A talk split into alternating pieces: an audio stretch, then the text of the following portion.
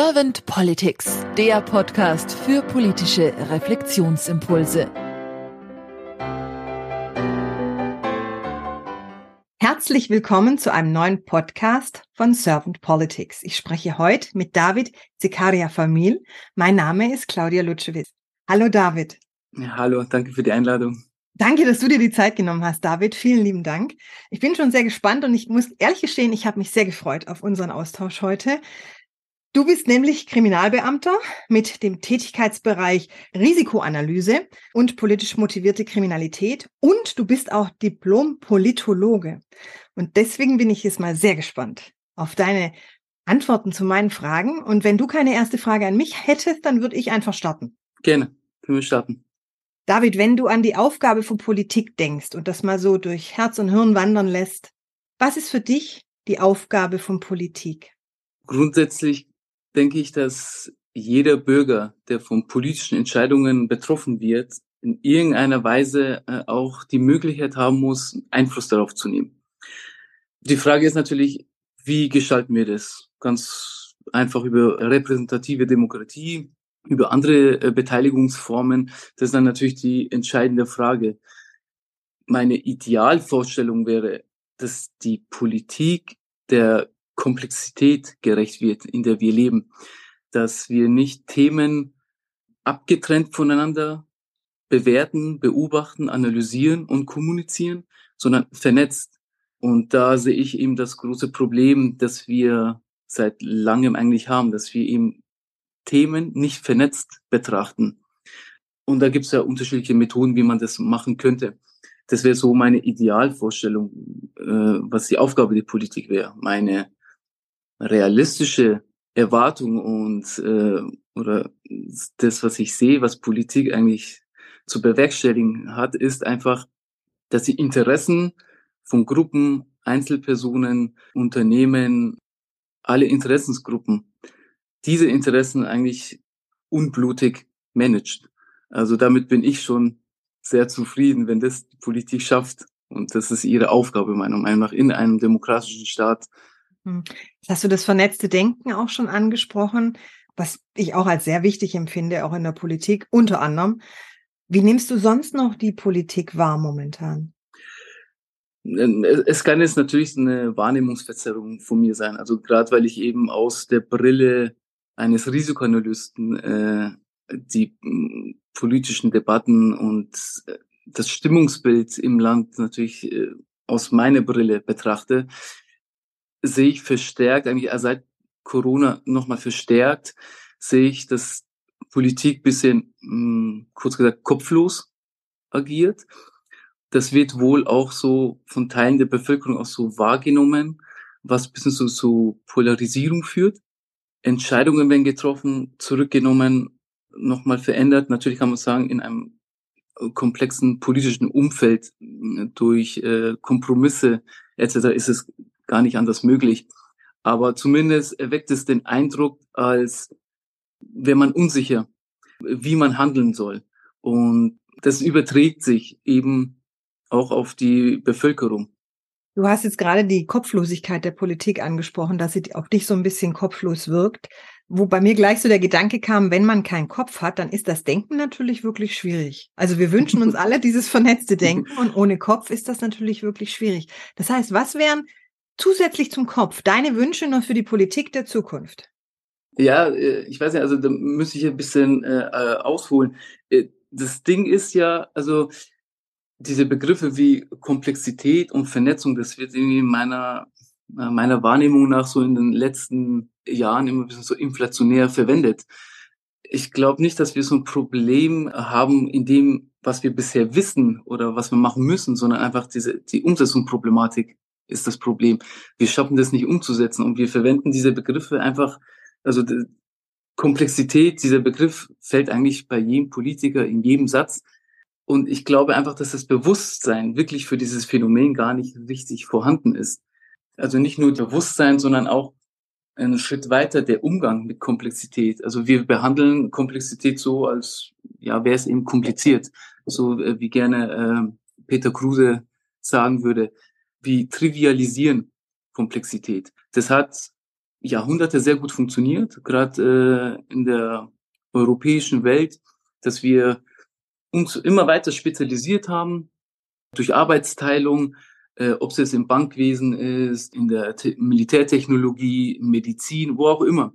Und daraus ergeben sich ja dann diese Funktionen, bilden dann Strukturen, Systeme äh, und Subsysteme und da professionalisiert man sich immer weiter.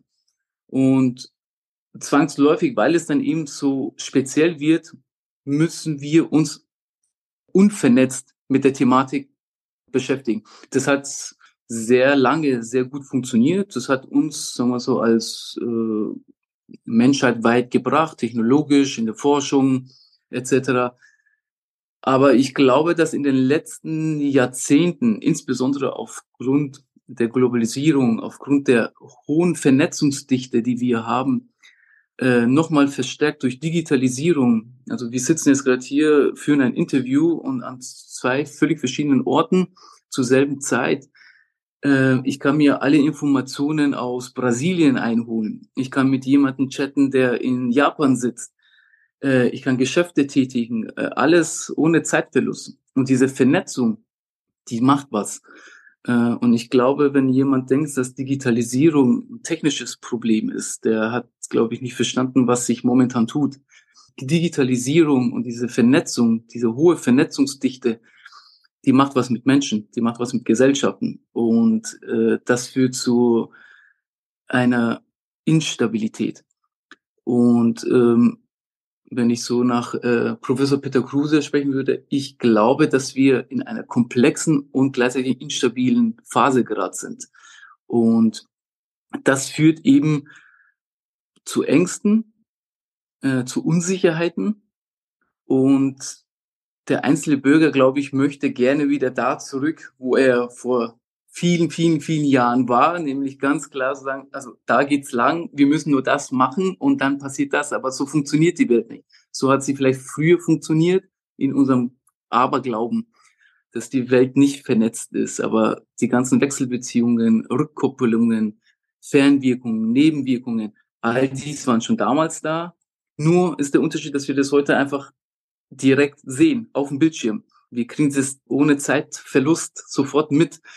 Und das ist eben alles so viel und das verunsichert die Menschen. Und dann nehme ich jetzt die Politiker eben, ähm, sagen, also ich gebe denen jetzt keine Schuld, weil die sind in demselben Dilemma drin wie wir. Die tun sich schwer damit, vernetzt zu denken.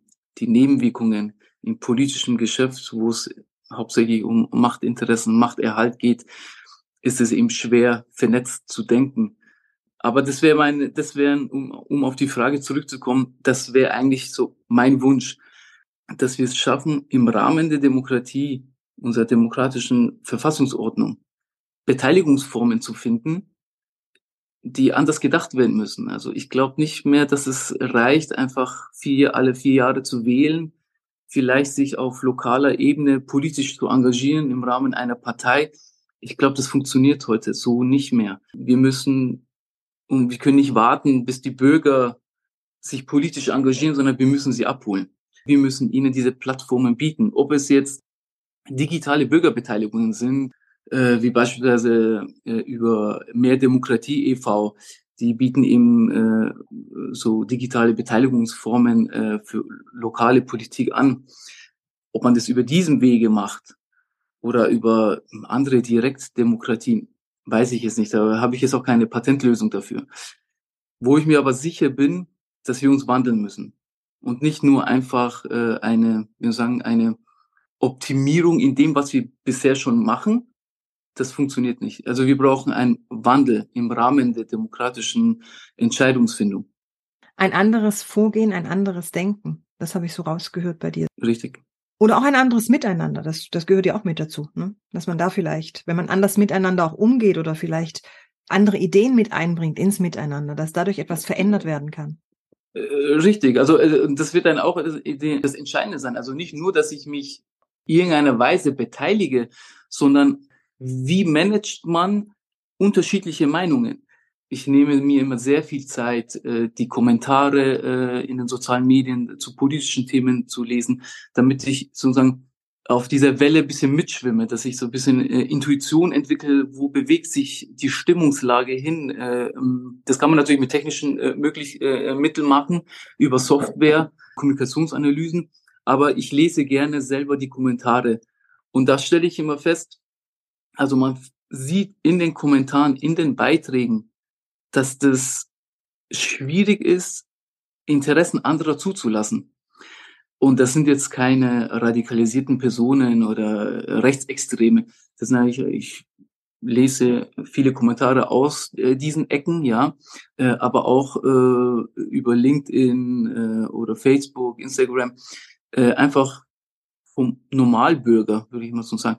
Und selbst da ist es wirklich schwierig. Also man redet aneinander vorbei, mhm. äh, lässt keine, Disku äh, keine ähm, anderen Meinungen zu, und das ist für mich das Spannende. Also wie schafft man das, äh, dass jeder seine Interessen hat? Klar, natürlich.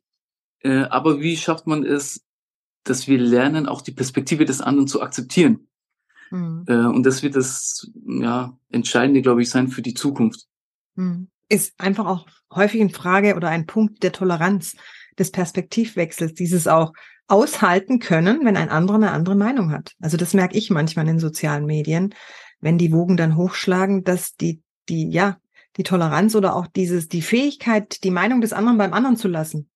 Man, Richtig, muss ja nicht, ja. man muss ja nicht zustimmen. Man muss es auch nicht gut finden, sondern man nimmt es einfach zur Kenntnis und sagt, okay, interessante Sicht, ich habe eine andere Weil. Also das wäre ja eigentlich auch schon mal ein Schritt, damit umzugehen. Ja, ja. Fand ich jetzt sehr interessant bei dir, weil ich bei dir so rausgehört habe, dass du ins Verstehen kommen möchtest. Du möchtest verstehen, warum jemand sowas schreibt und reflektierst dann gleich auf der anderen Seite wieder die Reaktionen auf diese Sichtweise eines Menschen, dass du praktisch dann bemerkst, wie reagieren andere drauf? Wie haben sie es verstanden? Wie werden sie emotional vielleicht auch getriggert dadurch? Weil es sind ja häufig unsere Emotionen, die uns dann hochpushen in der Reaktion. Ja, genau, richtig. Mhm. Würde sagen, also wenn ich jetzt äh, an Martha Nussbaum jetzt denke, sie hat ja gesagt, also es, es ist nicht einfach nur, also Politik kann nicht einfach nur rational verstanden werden und abgearbeitet werden. Diese emotionale Ebene ist halt sehr entscheidend. Und eben aus, wie gesagt, aus meiner Risikoanalyse der politisch motivierten Kriminalitätsbrille betrachtet, fand ich halt ihre Anmerkungen und ihre Gedanken halt eigentlich sehr treffend. Äh, und das stelle ich eben aktuell auch eben fest. Also diese Unsicherheit, die momentan herrscht, oder äh, nicht momentan, schon seit längerem, die führt zu Unsicherheit. Und diese Unsicherheit führt zu Ängsten.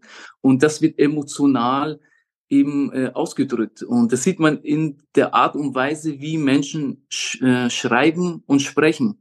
Mhm. Ähm, und äh, da ist schon so Kernwahrheit drin, was na, äh, Martha Nussbaum da geschrieben hat. Und das eine führt zum anderen. Es führt zu Zorn, es führt zu Dynamiken.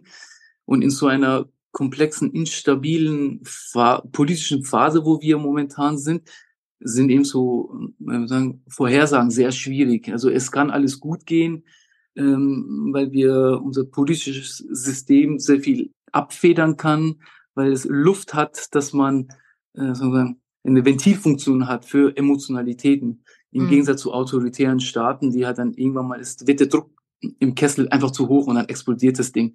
Da mhm. haben wir natürlich Vorteile, äh, weil wir Beteiligungsformen doch haben in mhm. einem demokratischen Verfassungsstaat. Aber das wird dann natürlich jetzt, äh, also für mich so als äh, Analyst, der versucht in die Zukunft zu gucken, interessant, wie, wie entwickelt sich das? Mhm. Ähm, und da denke ich eher, dass tatsächlich eher der Zufall entscheiden wird, wo es bei uns hingeht. Ich glaube nicht, dass auf dieser Ebene, auf dieser, sagen wir mal, auf dieser Großwetterlage-Ebene, dass wir Komplexität managen können. Ich denke, wir können Komplexität managen auf Unternehmensebene, vielleicht auf politisch lokaler Ebene in einer Stadt, wenn es darum geht, äh, eine Straßenbahn von A nach B zu bauen. Was hat das für Nebenwirkungen? Äh, wie können wir das vernetzt denken? Ich glaube, auf äh, wie, wie können wir äh, Bürger beteiligen, äh, die sich dazu äußern können. Ich glaube, auf dieser Komplexitätsstufe kann man das managen. Ich glaube, auf Bundesebene, auf äh, internationale Ebene können wir Komplexität nicht managen. Das ist, dafür haben wir, äh, gäbe es zumindest die Methoden, aber ich glaube nicht, dass es gemanagt werden kann. Und dadurch wird es entscheidend sein, wo der Zufall uns hintreibt. Wir werden durch Versuche und Irrtum da und dort immer äh, was basteln und versuchen, das Beste daraus zu machen. Aber ein Management ist es nicht. Äh, entsprechend glaube ich, dass eher der Zufall äh, uns dahin treiben wird, ob der Druck im Kessel zu hoch wird und äh, im Worst-Case-Szenario, äh, also ich will jetzt nicht den Teufel an die Wand malen, aber eben die politische Stimmung wirklich so polarisierend ist, äh, dass es zu größeren äh, Reaktionen in der Bevölkerung führen wird. Oder es geht gut oder es geht einfach so weiter.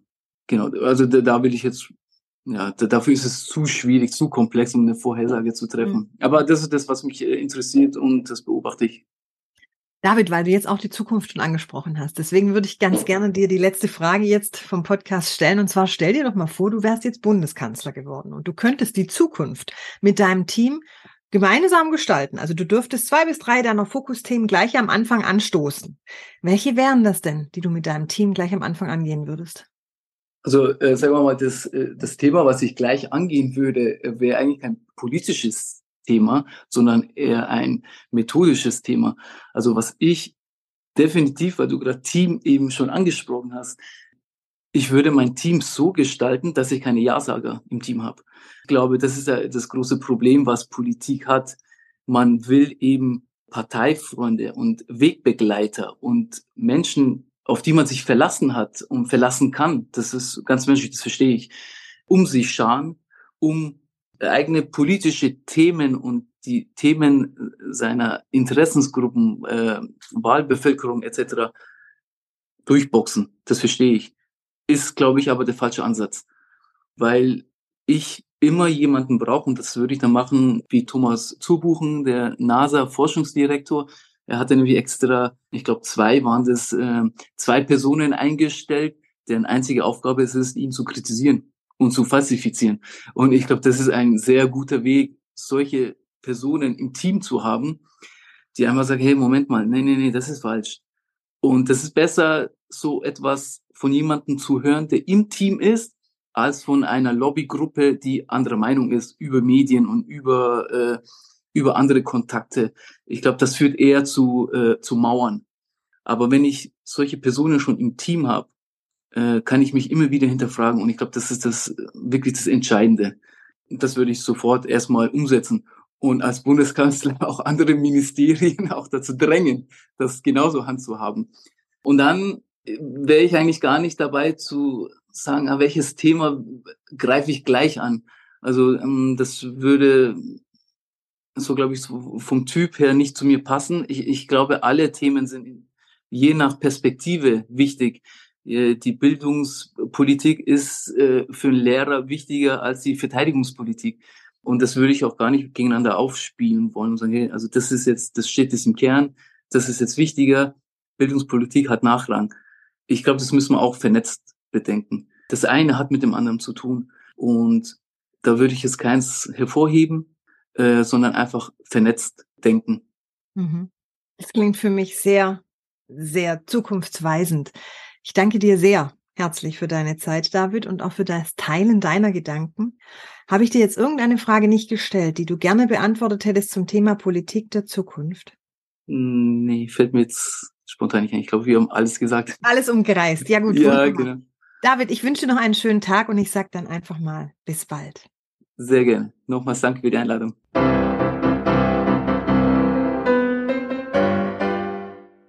Servant Politics gibt's auf Spotify, Apple Podcasts und überall, wo es Podcasts gibt. Abonniert uns gerne und hinterlasst uns eine Bewertung. Servant Politics, der Podcast für politische Reflexionsimpulse.